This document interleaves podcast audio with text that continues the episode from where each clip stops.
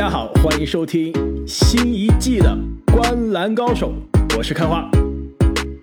大家好，我是阿木。大家好，我是正经。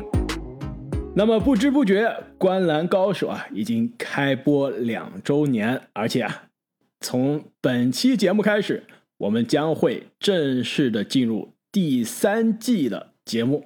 那么我们第三季的第一期呢，就将回到我们《观篮高手》啊给开始之初的原创系列，每个位置 NBA 下赛季球员的十大排名。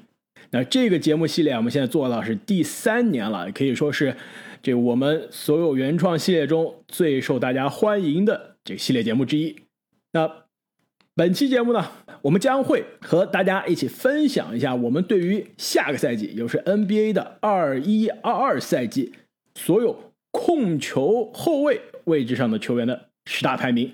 那么依然是跟往年我们做这个节目的标准一样啊，那我们就是展望这些所有球员在下赛季的表现。那比如说有些球员他上赛季没有打，比如说得分后卫上的克雷汤普森，对吧？但下赛季他会出场，我们依然会把他加入到这个讨论之内。但有些球员可能去年打得非常好，但下赛季有可能缺席整个赛季或者是大半个赛季。就比如说我们今天要提到的掘金队的后卫穆雷，那对于他下赛季的排名啊，我们依然也会有有相应的这个折扣。另外啊，我们也会综合考虑这一名球员常规赛以及季后赛的综合表现。另另外啊，就是有些球员可能会打多个位置，我们呢可能会参考 NBA 对他位置的这个摆放，以及他大多数出现在的这个位置上面进行综合考虑。就比如说上个赛季我们把东契奇放到了得分后卫里面，但这个赛季啊，考虑到他一直是小牛队的主控，那我们也把他放到了本期的十大空位的排名里面。那还有呢，比如说像勒布朗詹姆斯啊，说实话是湖人的主力的控球手，但是呢，这职业生涯一直是习惯把他做小前锋了，因此啊，今年我们还是按照惯例啊，依然把他留在小前锋的这个位置上。最主要的是啊，湖人本赛季迎来了可能是联盟历史上最佳的组织后卫之一威斯布鲁克，所以詹姆斯啊，妥妥的他是不能再算组织后卫了。没错，所以如果今天这个。控球后卫的这期节目，你没有听到你心中的宝藏少年、宝藏大爷是吧？别担心，有可能他并不是在控球后卫这个位置上。就比如说哈登，哎，今天就不会出场。那么我们废话不多说啊，让我们开始本期的二零二一到二二赛季 NBA 十大控球后卫的盘点。那那首先呢，在进入到今年的盘点之前啊，我们需要看一下去年有哪些球员是进入到了前十的。这控球后卫的榜单，但是今年这个跌出了我们的排名。我这边看一下，好像首先最惨的可能是肯巴沃克了，是吧？去年还能在我们的榜单啊排名第九，但是今年好像我们三个人连提名都没有提到啊，就是说他连最终连前十五这个大门都没有进。没错，肯巴沃克在在上个赛季之前啊。还是一个全明星级别的球员，但是上个赛季由于伤病各种因素，经历了一个可能是属于雪崩下滑的赛季啊。但是这个赛季虽然我们没有提名，他来到尼克斯之后啊，可能会打出一个大家意料之外的赛季啊，因为这个大家对他的期待毕竟降低了很多。那那除了肯巴沃克之外，我看了一下，这个还有几个球员是去年在。控球后卫或者是得分后卫的前十啊，但是今年是跌出了前十，但依然是停留在我们投票的这个这前十五名之内。因此呢，我们就按照惯例跟大家很快的看一下哪些球员是得到了提名，但最终没有进入前十。这呃，那在我们这儿排名第十五的呢是国王队的后卫这个福克斯。可以说啊，其实福克斯打出了一个。不大不小的爆发赛季啊！上个赛季场均二十五加七加一点五。你们知道历史上二十五岁以下的球员打出二十五分以上、七个助攻以上、一点五个抢断以上的赛季有几次吗？历史上二十五次。历史上啊只有四次，那分别是勒布朗詹姆斯、勒布朗詹姆斯、勒布朗詹姆斯、迪隆、福克斯这样一个数据啊。其实跟巅峰赛季的这个 MVP 赛季罗斯的数据是如出一辙，而且甚至更加好。而且他进入联盟以来啊，每年得分都在进步，十一分、十七分、二十一分、二十五分，但是依然没有进入到我们控卫前十的讨论啊。可以说今年的控卫的排名真的是空前绝后的竞争激烈。而且其实我们做这个排名啊，不能完全依靠这个球员的数据，还是要看一看这名球员对于球队的贡献，包括他的打法，包括他的这个数据啊，是不是有一定水分的。其实我觉得福克斯这名球员啊，现在国王对于他。很像啊，之前我们上期节目开花所提到的这个扎克拉文对于公牛的这个作用，就是以福克斯这样的球员来建队，以他为核心的话，这个球队到底能走多远？其实我也考我在考虑啊，因为去年选了哈利波顿，非常实用、非常高效的一名球员，包括今年选到了这个这个米切尔，也是一个非常实用、非常高效的球员，赢球型球员，没错。所以，我如果是国王队啊。其实这个东西我们可以之后在这个分析国王队下赛季展望的时候会说啊，但是我认为福克斯这个角色是比较尴尬的。我认为他很有可能，或者说如果我是国王的管理层的话，我会考虑啊去试一试福克斯在交易市场上的价值。没错，他这个得分、助攻、抢断都是我们前八的控卫水平啊，但是他这个糟糕的投篮命中率以及出场率，还有带领球队赢球的能力，让他没有办法进入我们前十的讨论。那么排名第十四的呢，就是我们刚刚提到啊，因为受伤，下赛季很有可能是大部分常规赛要缺席的掘金后卫贾马尔·穆雷。去年呢，穆雷是在我们这边啊，凭借气泡赛季的这个超常发挥呢，进入到了第五名。但今年呢，考虑到伤病以及伤病之后的这个恢复状态呀，这个不确定因素啊，是只得到了这个第十四的这个排名。其实他今年四月份是前十字前十字韧带撕裂啊，一般这个伤呢康复周期在七到九个月，七到九个月康复之后一到两个月的时间恢复训练，恢进入到比赛状态。因此我们算一下啊，就是最快的二月份，最晚可能要四到五月份，那基本上就是赛季末这个季后赛开始之前了。如果到时候掘金不是在季后赛的行列，那基本上。也没有必要让穆雷复复火线复出。如果掘金是在争夺季后赛的行列，那有很可能是复合管理，让穆雷有更好的精力去打季后赛。因此呢，我觉得下赛季穆雷的排名，因为伤病的因素啊，我们把它放在这第十四还是比较合理的。没错，上个赛季穆雷的排名可以说因为伤病啊，对我们是一个不大不小的打脸了。常规赛确实需要非常的谨慎，不过我认为在。呃，新晋 MVP 约老师的带领下，这个掘金还是非常有竞争力的，所以我也期待啊，穆雷在季后赛再一次的爆发。那么排名第十三的控球后卫呢，是去年我们在得分后卫的位置上把他排到第九的，那那就是猛龙队的后卫范弗利特范乔丹。那范乔丹去年是洛瑞身边的得分后卫啊，今年洛瑞走了，很有可能范乔丹。要打起这个组织的责任了，因此我们今年是把它放在组织后卫的这个行列啊。但是看一下他去年的这个数据啊，真的是有点辣眼睛啊！你们知道吗？去年场均十五分以上的球员中，投篮命中率倒数第一是谁？不会是范弗利特吧？或者是约翰沃尔？哎，倒数第二是沃尔，百分之四十。范弗利特、范乔丹。这顶着范乔丹的名号啊，百分之三十八点九，场均十五分以上球员中唯一一个命中率低于百分之四十的，这就是正儿八经的寒冰射手了，对吧？我们熟悉的寒冰射手，比如说雷迪什啊、亨特这些，亨特首先已经好了，雷迪什命中率还是很低，但他出手少啊。范乔丹是正儿八经乔丹式的出手，他命中率还是寒冰射手级别的。因此啊，我我觉得我们三个人排名还是挺有默契的。虽然他看上去场均得分将近二十分，六个助攻，挺漂亮，但是考虑到他的这个效率真的是太低了，我们把他排到十名之外，我觉得还是非常的情有可原。但是如果你想一想，范弗利特下赛季啊，他毕竟洛瑞走了以后，他的猛龙的后场基本上就是他一个人玩来，一个人来这个控制的，所以下赛季给他的责任，包括给他的机会也是非常多的，所以。很有可能啊，范弗利特有可能很有可能范弗利特下赛季会打我们的脸。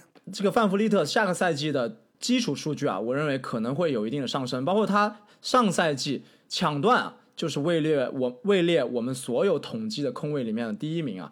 但是很遗憾，下个赛季可能猛龙的赢球这个是是一个巨大的问题。其实猛龙是个赶鸭子上架队啊，原来的主攻手走了之后，西亚卡姆顶上可以说是比较失败的。现在主控手走了，那范乔丹顶上，我认为也要打一个巨大的问号。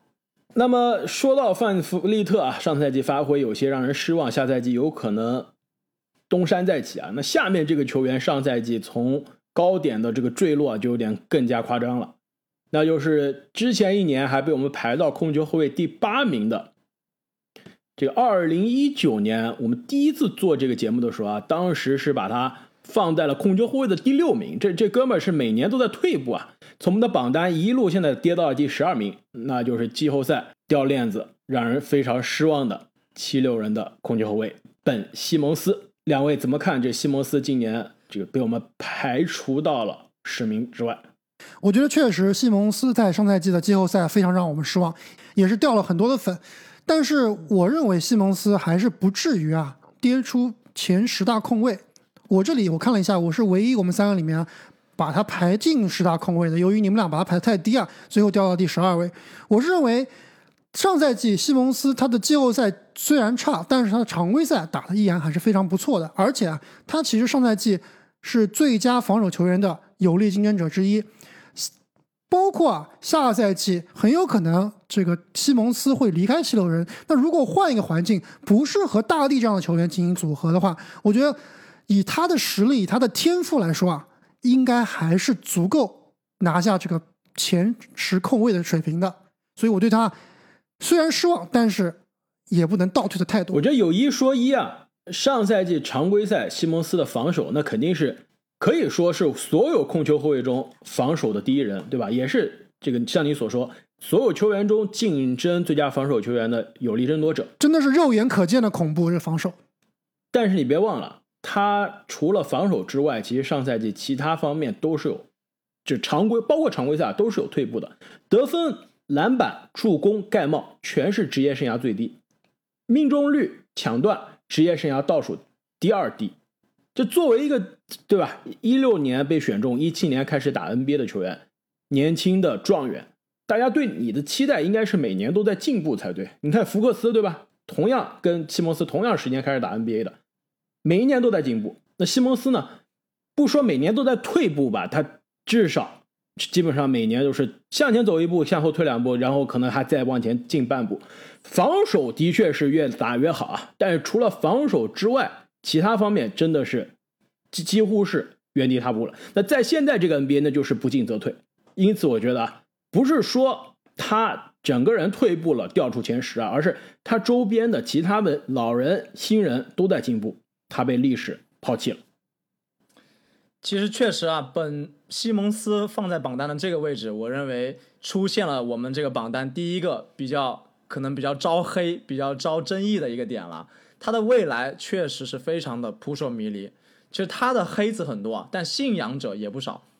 基本上每个休赛季听到的就是，只要他练出投射，对吧？他就会怎么怎么样。但确实啊，这么多年了，我们没有看到他的进步。那么最后一个得到我们的提名但没有进入最终前十的控球后卫呢，就是刚刚交易去热火的凯尔洛瑞。那么洛瑞在之前一年呢，是控球后卫的排名第七。今年啊，其实我是唯一一个把洛瑞还放在前十以内的。另外，你们两位是相对可能不太看好洛瑞啊。其实我说实话，我我我去翻了一下我去年的你也不太看好是吧？听了一下我去年介绍洛瑞的时候，我当时说的，我当时说啊，洛瑞未来一年是合同年，就是刚刚结束这个赛季是合同年，对吧？也应该是他职业生涯最后一次拿大合同了，因此他肯定会非常卖力的打之后。休赛期在不在猛龙是另外一回事儿，结果完全被打脸。考虑第一没有卖力打，第二拿大合同。考虑到他的年纪呢，我当时说啊，这个洛瑞很有可能这是他最后一个高水平赛季了。其实上个赛季有没有卖力打这是另外一回事儿，水平还是可以的，对吧？场均十七分、五个篮板、七个助攻、一个抢断，将近百分之四十的命中率。作为一个三十四、三十五岁的控球后卫来说，而且是个小个子控球后卫。我觉得已经完全足够了。你看一下另外一个小个子控球后卫肯巴沃克，比比洛瑞是年年轻了四五岁啊，但是他的状态下滑是肉眼可见的。洛瑞状态其实保持的还是相对不错了。上赛季如果是十七加五加七的这个水平啊，说实话，我觉得下赛季有点难以维持了。我这边把它放在前九、前十，我觉得可能还是有一些相对比较看好它，但是我觉得很有可能现实啊，就加上年纪加上健康的隐患，我觉得它就基本上就是在十名左右徘徊的这样一个水平。我认为洛瑞的水平应该还是在的，而且上赛季啊，毕竟猛龙队他很早就退出了季后赛的争夺，所以洛瑞我觉得肯定是没有百分之百用力的。但是我之所以把洛瑞的位置排的比较靠后啊，主要是因为他在这支球队他的战术地位会受到非常大的影响。那在猛龙队，他其实就是关键时刻，他就是头号球员，对吧？关键时刻他是支配球的，甚至他是做这个最后一投的。但是来到了这支热火队啊，毕竟是兵强马壮，你有吉米巴特勒，有阿德巴约，包括加上邓肯罗宾这样联盟的顶级射手啊，所以洛瑞他在这支球队的地位啊，很有可能是跟这个两年前打总冠军的时候的这个德拉季奇的作为作用是比较相似的，就是串联球队加上一个可能是某些比赛里面的一些一个作为终结者的一个角色。那为什么不可以是？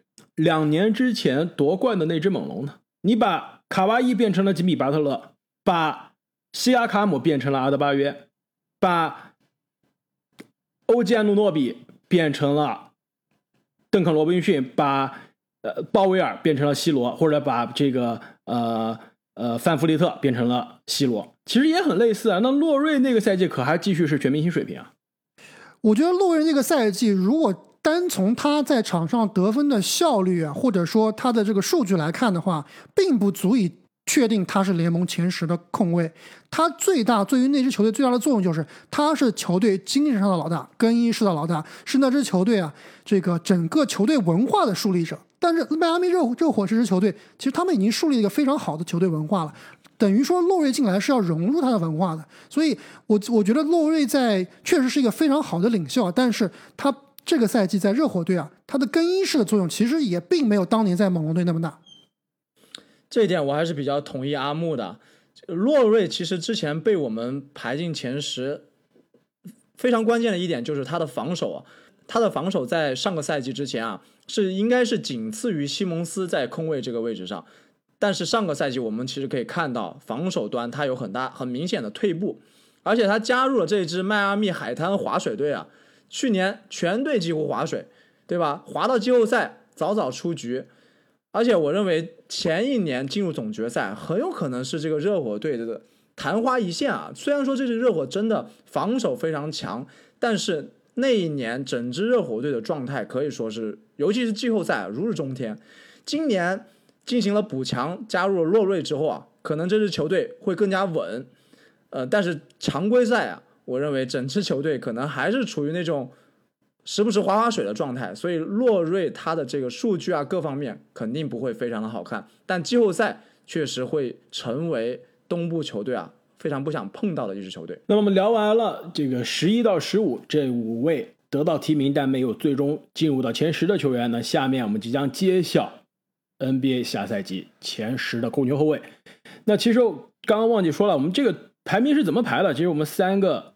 主播，我们是背靠背打分啊，最终把我们的这个这个选票加总得出来了。那我们三个人这个最终综合评分排名下赛季第十的控球后卫呢，就是职业生涯第一次上榜的去年 NBA 最佳新秀拉梅罗鲍。那么上赛季啊，这个拉梅罗可以说是作为新秀打出了场均十五点七分。五点九个篮板以及六点一个助攻的亮眼表现。其实，这个放眼 NBA 历史上啊，这个新秀场均十五分以上、五个篮板以上、五个助攻以上，外加一个三分球，你们知道有出现过几次吗？二十五次。阿木，阿木不是二十五次了，我知道。这你为什么这跟二十五过不去了？你重新猜，肯定远小于二十五。勒布朗詹姆斯，勒布朗詹姆斯，勒布朗詹姆斯。拉梅罗球，哎，你这个猜的还猜的还有一点有鼻子有眼睛，但是那时候三分球还真没有这么实心。其实，比如说本西蒙斯这个新秀赛季也差不多这数据，但没有三分球，就很多人是卡在这一个三分球上。历史上三次。拉梅罗、卢卡，第三个人你们绝对没想到，但是说出来又感觉非常的合理。你们都认识，麦卡维而且我们，呃，麦卡维也是卡在三分球上了，十五、十五和五还有五都有，那就是我们中国球迷非常喜欢的弗老大弗朗西斯。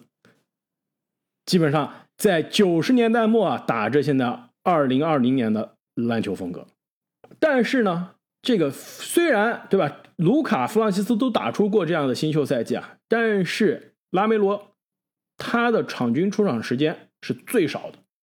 另外两个人都是三十二分钟、三十六分钟，拉梅罗场均只有二十八分钟。放眼我们今天讨论的所有控球后卫，也是场均出场时间最少的。因此，他的这个数据已经是非常亮眼了，非常高效了。如果转化成正常的 NBA 的首发球员，三十二分钟到三十五分分钟的水平啊，他的这个新秀的数据还要往上上一个档次。其实上个赛季他自从打了首发之后，就是场均十八加六加六，受伤之前一度是场均二十加六加七。所以啊，我觉得下赛季很简单，只要保持健康，对吧？只要没有其他只要了，就是只要保持健康，我觉得下赛季我们能看到一个拉梅罗球的爆发赛季。确实啊，这个场均出场时间确实也是我把拉梅罗排在这个位置的很重要的一个原因。下个赛季只要保持他这样的发挥，增加出场时间，就妥妥的会有进步。但是我在这里想问你们一个问题啊：上个赛季黄蜂队的战绩可以说是比大家意料之外的要更好一些，差点进季后赛。那你们觉得是海沃德还是这个拉梅罗球帝的功劳比较大呀？应该还是球帝的功劳比较大。海沃德的功劳基本体现在开赛的前十十五场比赛里面，之后他基本上就跟这支球队啊说再见了，因为这个伤病的问题。而且很明显啊，这个拉梅罗在受伤之前，球队是基本上是几乎是要进入季后赛了，就是是在季后赛前八的这个行列之中啊，主力对吧？球帝受伤之后一路下滑，到了最后是不得不打外卡赛，但是最终没有进啊。因此，我觉得下赛季黄蜂首先阵容是增加了，对吧？引援其实还是非常的这个一针见血的。我觉得下赛季球队保持健康，特别是海沃德保持健康，那我觉得下赛季黄蜂是有机会冲击季后赛的。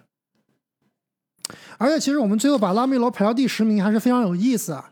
就是你们看一下，我们去年把谁排到了第十名的控球后卫？莫兰特，同样是新秀赛季的，同样是刚打完新秀赛季，同样是拿到了最佳新秀，同样是球队的组织后卫，球队的大同样是什么呀？同样都是新秀赛季带队没进季后赛，但是打了外卡赛，遗憾错过了季后赛的末班车。但是哎，第二年卷土重来，把球队带进季后赛了。所以一样的故事，是不是可以在拉梅罗球的身上复制？但是我认为制约拉梅罗更进一步的，很有可能在下个赛季看来啊，也是他的战绩。我去看了一下东部的前八啊，很有可能黄蜂队一个也挤不掉。就唯一有可能的就是状态没有这么好的尼克斯了。所以啊，下个赛季他想要保持上个赛季的战绩，甚至是更进一步，我认为都是非常困难的。我觉得上赛季的东部第八就可以击掉。关于其实关于球帝啊，我们之前上个赛季已经在多次节目中介绍过他了。我觉得他进入到 NBA 之前，我们最看好的是他的篮球智商，是他的视野，是他这个可以说是精准的手术刀式的传球啊，这些都不让我们意外。其实我觉得让我们意外的两点啊，一个是他的防守没有想象中那么差，另外一个就是其实他在下赛下在他其实，在下半赛季展现出来的这个单挑的技能，我们一直觉得他可能会是一个他哥的翻版，对吧？就是一个策动非常好，视野很强，呃，但是呢，你让他单挑还外线投篮还可以，外线投篮其实已经比他哥新秀赛季好多了，但你让他单挑还真不行。但结果你发现他什么呀？后撤步三分球，中距离单打，可能内线拖到内线，就最后上篮 finish 这一下有点差，因为身体还是有点单薄，怕怕对抗，对吧？这点是是年轻球员的通病。但是外线持球单挑啊，已经是感觉比他哥成熟太多了。那因此呢，其实我觉得限制，对吧？球帝下赛季再次进步的，我觉得重要因素就是两点，一个是刚刚你们俩提到的赢球，对吧？能不能带领球队把战绩有质的飞跃？另外一个呢，就是他的得分的效率。其实他命中率作为一个控球后卫的新秀来说，可以说是勉强及格，对吧？百分之三十呃百分之四十三的投篮命中率，百分之三十五的三分球命中率，百分之七十五的罚篮命中率，可以说是中规中矩。但是如果你放到 NBA 前十的控球后卫的这个标准来看，那基本上就是不及格的水平。那因此下赛季一个是能不能赢球，另外一个就是他的得分效率能不能上升。如果这两点都能做好，我觉得第十名甚至都有点低了。那么我刚刚说啊，这个如果黄蜂能进啊，很可能是踢掉上赛季拿到这个季后赛末班车第八门票的这个奇才队。那正是因为呢，奇才队啊夏天失去了他们的阵中大将。控球后卫威斯布鲁克，也正好是我们在本次榜单排名第九的控球后卫。那去年啊，其实说到这个，我们又要自自自自认一个黑点了，是吧？再次给韦少道歉啊。那去年我们是把威斯布鲁克非常有争议的排到了控球后卫的第十一名，是吧？这个给第十名的这个阿木宝藏男孩，这个这个莫兰特让了一个位。没错，而且。而且当时还引出了一个我们粉丝里面一个威少的真爱粉啊，跟我们进行了长篇大论的辩论，但最后啊，好像也是不打不相识，呃，成为了我们热心的听众。没错，其实去年可以说啊，呃，实话实说，我们对于去年至少是常规赛的威少啊，是有些低估了。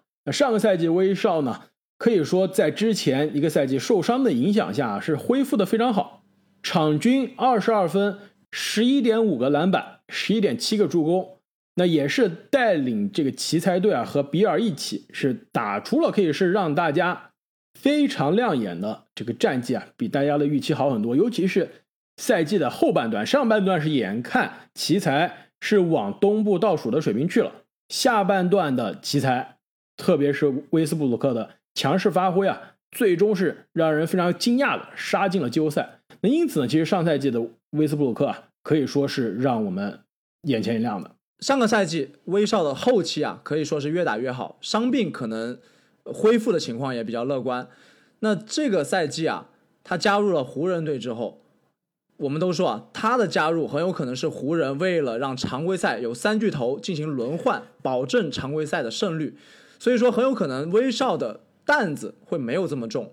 所以啊。很有可能我们会在下个赛季啊看到一个更加充满能量的威少。其实两位说的我都非常同意啊，但是还是要从另外一个方面啊稍微稍稍的看衰一下威少。其实我这边有两个点啊，一个是刚才正经说的，这个威少在本赛季加入湖人之后啊，他的存在感压力没有那么大了。但是我怎么感觉啊，威少他不管到哪个队，他都是需要把这个担子一自己一自己扛在身上的，他是有这个。喜欢去担责任，喜欢去扛这个，扛着球队前进的。没没错，我这所以所以我这里给威少贴了个标签啊，就是下个赛季可能是开会频率最高的球员，尤其是加入了湖人。所以我现在想，威少在湖人队这个体系里面啊，常规赛很有可能是可以大包大揽啊，包括詹姆斯如果轮休或者说休息呃，詹姆斯如果轮休的时候啊，威少肯定是这支球队最重要的发动机。但是呢。我们知道，所有跟勒布朗·詹姆斯匹配过的巨星，你必须要做一定的牺牲。毕竟詹姆斯这样的球员啊，这个当你搭配到巨星的时候，你自己的这个不光是球权、组织，都是要去适应詹姆斯的，这是毫无疑问的。那威少在过去搭配过的所有球星里面啊，好像一直都没有喜欢去放权这样的一个作用，而且。不光是篮球场上，其实场下他的心气是非常高的，这让我想到了之前跟他非常就之之前一位也是联盟顶级的球星，也是妥妥名人堂的球员，他在似乎类似的年龄啊，也是因为心气过高，导致最后可能没有很好的把自己放正他的球队的这么最后没有很好啊放正自己的这个位置啊，导致他。出了一些麻烦，就是卡梅隆·安东尼，所以还有这个艾弗森也是类似的情况。哎，但是其实你这个安东尼的比较啊，真的非常有意思。我今天笔记里面也写了，我又写了说威斯布鲁克能不能成为开拓者版本的安东尼，而不是火箭或者雷霆版本的安东尼。就是那你太小看威斯布鲁克了，威斯布鲁克肯定还是要比开拓者安东尼要厉害的不是太多了。说就是说开拓者安东尼这种出手的次数啊，那肯定是相对比较少了。但是是你的心态，就是说我为了赢球，我愿意改变自己的打法。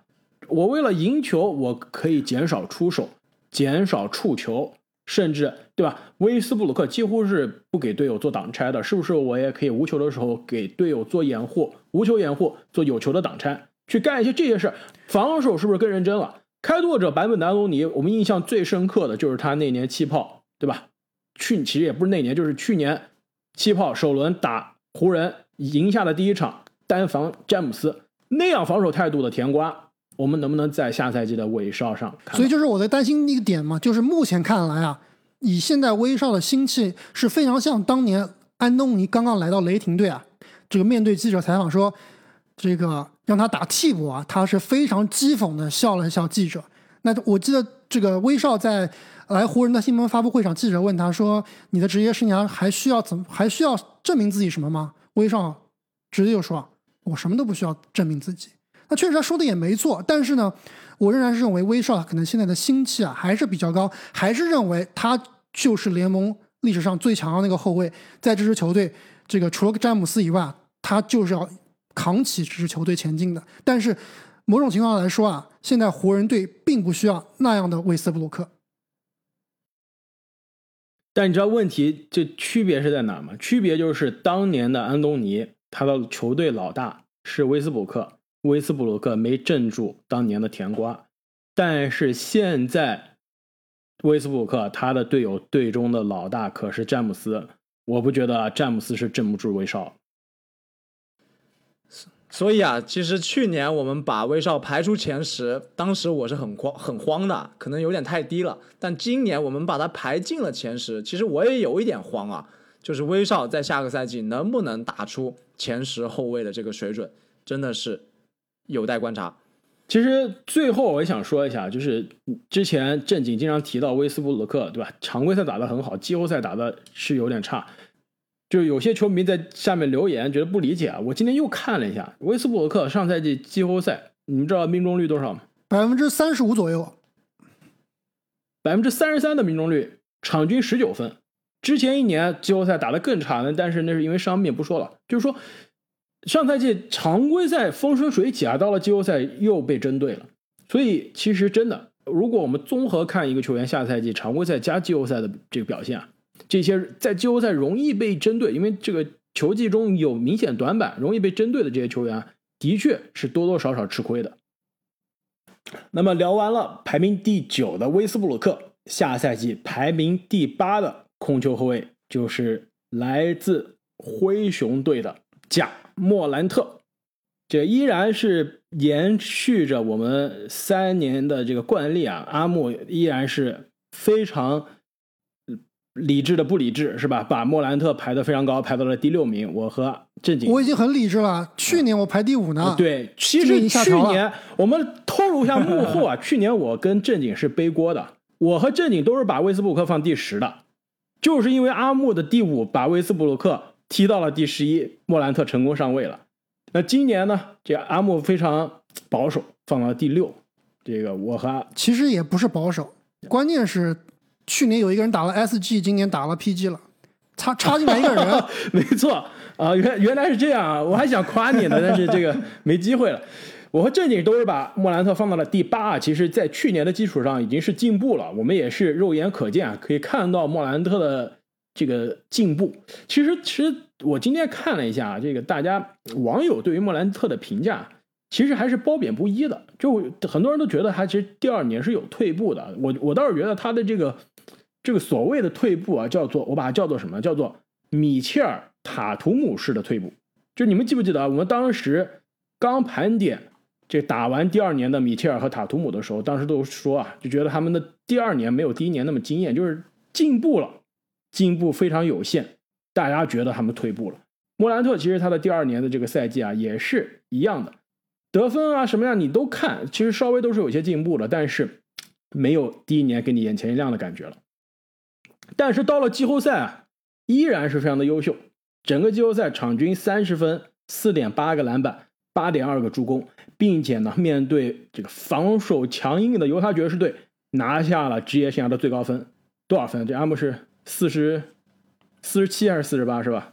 是四十七分，但是你其实略过了莫兰特，其实上个赛季最强也是最被大家记住那场比赛啊，打篮网。就是单手淘汰库里啊，啊，单手。不是打篮网。啊打单手投在库里，我我说最让被最让人被人记住的是他受伤的那个晚上，打篮网那天脚踝扭伤了。其实，在他之前打篮网之前受伤之前那几场打得非常好，对吧？对，场均三十五分，对，然后打篮网受伤了，整个赛季的节奏打乱了。其实那是我印象最深的比赛之一。没错，其实如果看莫兰特上赛季常规赛的发挥啊，如果不看季后赛的话，我是不可能把他排到这个第六名的，应该就是在这个前十的边缘，甚至能掉出前十啊。确实，上个赛季莫兰特常规赛的表现是比较让我失望的，他的几个这个劣势啊，并没有得到非常好的补强，三分球命中率也没有很好的提高，这个关键是啊，他的。赖以生存的也是在大学里面最被看好的。其实大家看现在莫兰特的比赛，都认为他是个扣将，他是个身体素质爆炸的这个类似于威斯布鲁克这样的一个球员。但是他其实的看家本领，他的之所以在这之所以能够在选秀大会能选到第二名啊，是因为他的传球。我当时说联盟里面传球最好的几个年轻人，他应是在其中之列的。但是上赛季他的传球是绝对有退步的，很多情况下停球找人啊，这种传球就像我当年看这个林书豪打球一样，往里冲冲的，然后感觉没有位置突破了，就开始停球找人，或者说是在空中传球，跟当年啊在这个。穆呃穆雷周利，穆雷的穆雷周利，以及他的新秀赛季，很多传出那种上赛季我们看到拉梅罗这样的这个接球直接传那种非常华丽的传球，上赛季是比较少的见到，这点我是比较失望的。但是季后赛爆这没办法，确实打得太爆炸了，太厉害了，所以啊，我仍然还是比较看好莫兰特下赛季的发挥的。其实去年说到莫兰特的时候啊，我当时给他的评语说他。战绩啊，几乎不可能更好了。但是，哎，他还真就打脸了。气泡赛没有进季后赛，但是上个赛季真就进季后赛了，而且还是淘汰了库里。嗯，那么他今年啊，其实我也是，其实我还是想说同样的话，就是灰熊队的战绩啊，确实真的很难再更进一步了，很有可能他们最多啊就是一个季后赛的搅局者。没错，而且他们这个赛季休赛期的操作更像是。在继续重建，而不是给莫兰特找到更好的帮手，包括交易了瓦兰丘纳斯啊，包括最近刚刚交易走了换来的布莱德索，又交易又交易给了这个快船，这一系列操作啊，其实并不是想说就想赢在当下的感觉啊，他们还是在走这个相信过程的这条路，而且通过布莱德索交易啊换来的。呃，隆多也好啊，这贝弗利也好啊，很可能也是会在后续的操作中啊，对，继续被交易到争冠的球队，甚至是买断。那其实对于灰熊的战绩这一块我我也是不是那么有信心啊。呃，球队很明显是在放长线钓大鱼，哎，球队阵中基本上现在都是年轻球员了，那也基本上是在一个培养年轻人的这个过程中。其实这一点呢，我倒是让我有点担心莫兰特啊。我觉得他最大的短板，应在这样的环境中是很难提高的。刚刚阿木说了传球啊，说了三分球，我觉得这些至少我觉得是有机会提高。他最大的，我最担心的这一点啊，是他的防守。我觉得在一个没有战绩压力的环境中啊，这个防守要提升真的太难了。我们看一下上赛季我们讨论的这些所有的后卫中。防守的高阶数据，如果是看防守的赢球贡献值，莫兰特跟欧文是并列的倒数第一。但如果你看防守的正负值，莫兰特是妥妥的倒数第一，因为赢防守赢球贡献值它是不考虑你的球队的防守的，但是防守的这个正负值是会把它这个。就叫做纠正到一个联盟平均水平的这个球队防守的体系当中的。所以，如果你不看这个球队的防守啊，莫兰特就是我们今天讨论的所有控球后卫中，包括我们没有进入到前十的控球后卫中啊，防守这高阶数据是最差的。这一点其实是让我有点担心的。我觉得他，你说他篮球智商、身体天赋、身材。这些都在，就是你作为一个优秀防守者的这些硬件软件都有，但是他防守为什么就起不来呢？这一点是让我有些有点惊讶啊！这阿木，你看了那么多莫兰特的比赛，你觉得他的防守最大问题在哪？我觉得不光是防守的问题，包括他进攻的问题啊，也是存在的。就是你看他打球啊，他并不是能够，比如说是我们刚刚提到的开会的这个威斯布鲁克，你别管威少，他效率低。别管威少，他这个投篮有时候投铁，但是他一上场，他就是专心致志的打球，进攻端、防守端，我就是专心的打。莫兰特很多情况下感觉啊，他整场比赛看下来，不是说一直都是非常紧的，是有时间是感觉是没有那么认真或者没有那么紧的。那可能关键时刻在第四节，他可能会更认真、更认真的去打。所以我认为莫兰特他的防守也是这个问题，就是。硬件在，就是可能意愿啊，并没有那么强。这点其实是跟吹杨是不一样的。吹杨是真的是硬件对，但防守态度挺好，对吧？这这体现在什么呀？就是抢断这个数据，不是说就是说抢断多了一，不是说抢断多一定防守好，对吧？不是说抢断少一定防守差。但是我觉得你作为一个就身体素质这么好，眼眼眼睛快，手也快，你场均空军后卫不到一个抢断，这真的是说不过去啊。欧文职业生涯从来没有被大家夸是防守好，但是职业生涯场均抢断基本上都是在一个到两个之间的。这莫兰特打到现在了，这个抢断都没有场均超过一个。那这一点，我我觉得下赛季我希望可以看到他的提高。如果防守没有办法提高，我觉得即使明年再排莫兰特还是前十啊，我觉得他进入到前五的这个水平，真的还是有点难。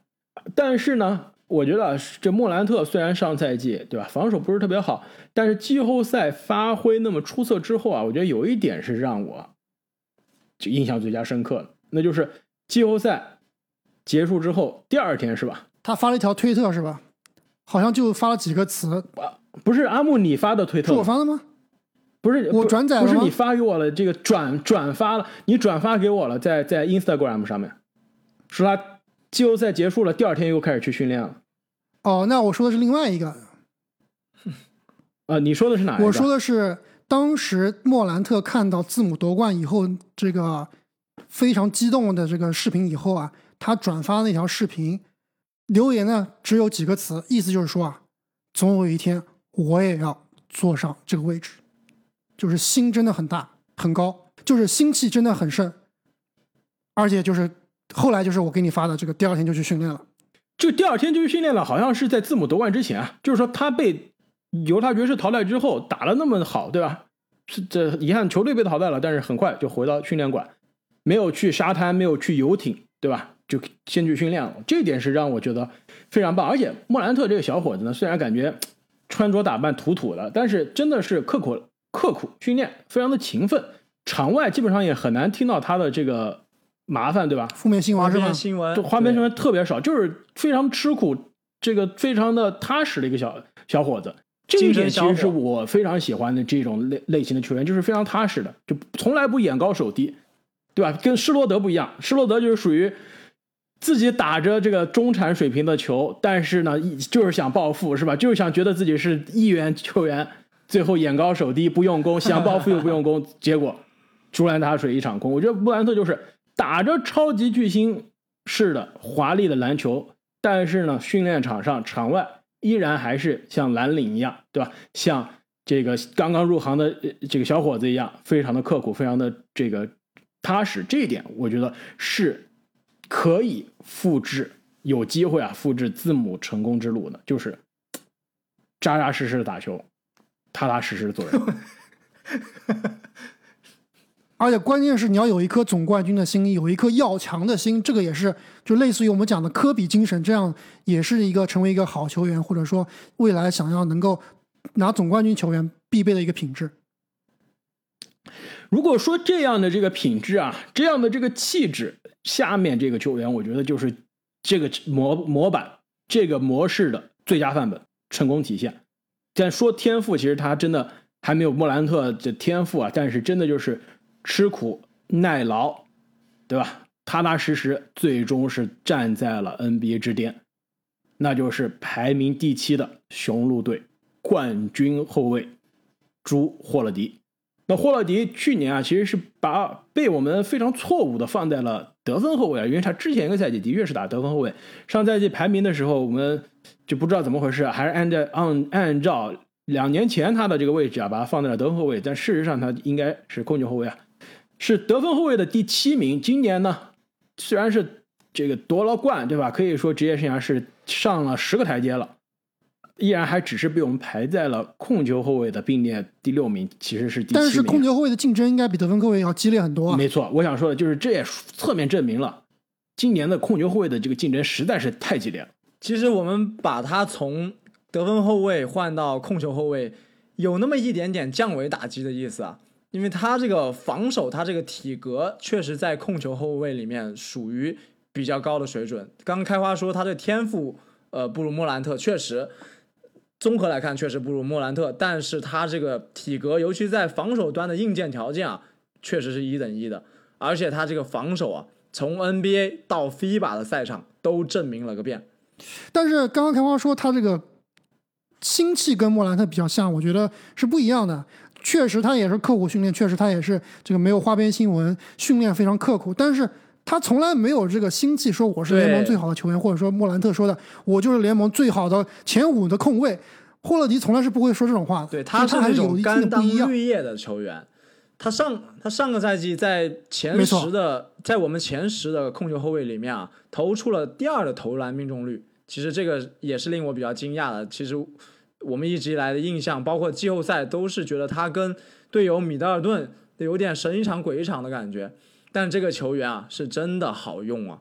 我觉得他其实很像公司里面这种技术部门的低调负责人。就出了什么问题，他来解决，但是也不出风头，但是就能把帮你啊把这些问题都搞定。哎，首先我想说啊，这个上赛季常规赛的确他命中率非常高啊，但是季后赛说他神一港鬼一场，这不是印象流啊，这就是有数据支持的。没错，包括米德尔顿也是对吧？季后赛季后赛他他的命中率就有差，我当时 说了，他虽然对吧，尤其是总决赛成名之作第五场天王山的这个就超常发挥，对吧？但是他季后赛真正给他加分的就是他的防守，以及季后赛突然展现出来的超强的助攻能力。但你要说他的单体进攻，他季后赛就是灾难级的。常规赛是百分之五十的投篮命中率，百分之三十九的三分，百分之七十九的罚篮。到了季后赛，这哥们儿就是基本上每一项都打了八折，百分之四十的投篮命中率，这个就是我们刚刚提到谁的水平啊？范弗利特、范乔丹的水平，不能。百分之对对，不能再说威少了。对，百分之三十的三分球命中率，这就是威少的水平了。百分之七十一的罚球命中率，这也基本上是呃东契奇的水平。呃，对，东契奇等会儿再说啊，东契奇比这还差其实。所以说，论投篮，他季后赛真的是糟糕。但是你这种球员可怕就可怕在，我今天可以十二投五中，对吧？十二投三中，但我防守好。我依然可以统治防守端。其实，在去年的节目中啊，我今天又拿出来听了。我当时介绍霍勒迪，我就说，霍勒迪属于职业生涯，对吧？虽然非常年轻的进入到全明星，好像是 NBA 历史上之前也有球迷在下面留言啊，九零后第一个全明星。但是后面呢，就走了一个非常奇怪的这个人设，就是一辈子永远被低估，永远是属于一般非硬核球迷不知道的人。但是你问 NBA 的球星，个个都觉得霍勒迪厉害。霍勒迪在难缠是吧？J J 雷迪克也说霍勒迪是他见过最好的防守者。利拉德也说他最怕的就是面对霍勒迪，属于那种所谓英文中叫什么 pros pro，就是职业运动员眼中的职业运动员。但是去年这个一直是低调默默无闻，一般球迷不认识的球员啊，终于是在最高的舞台有机会证明自己了。所以我觉得下赛季啊，我们把他放在这个位置其实是非常合适的。我觉得你你以他的这个风格，以他这个三十岁、三十一岁年纪，你很难期待他是有爆发的水平了，就是很可很不可能啊，不不是不是基本上不可能啊，冲到前六前五。但是呢，他的这样一个球员就是属于地板实在太高了。我投篮再差，我防守助攻依然在啊，我掉不下去。因此，我觉得这第七名非常的合适。那么聊完了第七名的霍勒迪啊，我觉得这个应该是时候在这儿暂停一下了。我们这个节目啊，一下子没刹住，是吧？这个刚聊到第七名，这就又是奔着一个小时去了。这十个人聊完又要将近两个小时了。而且啊，这个也卖个关子，我觉得第六名有可能有争议。我从我们三个人打分来看，就有点有争议。我是把它放在第五的，你们俩居然是把它放在了好像是霍勒迪之后啊。我觉得这个第五名啊，这个第六名啊，我们下半期开始要好好聊一下。那么各位听众朋友们，千万不要忘记关注我们的节目，这样我们在下半期上线的时候啊，你们就可以在第一时间有机会收听。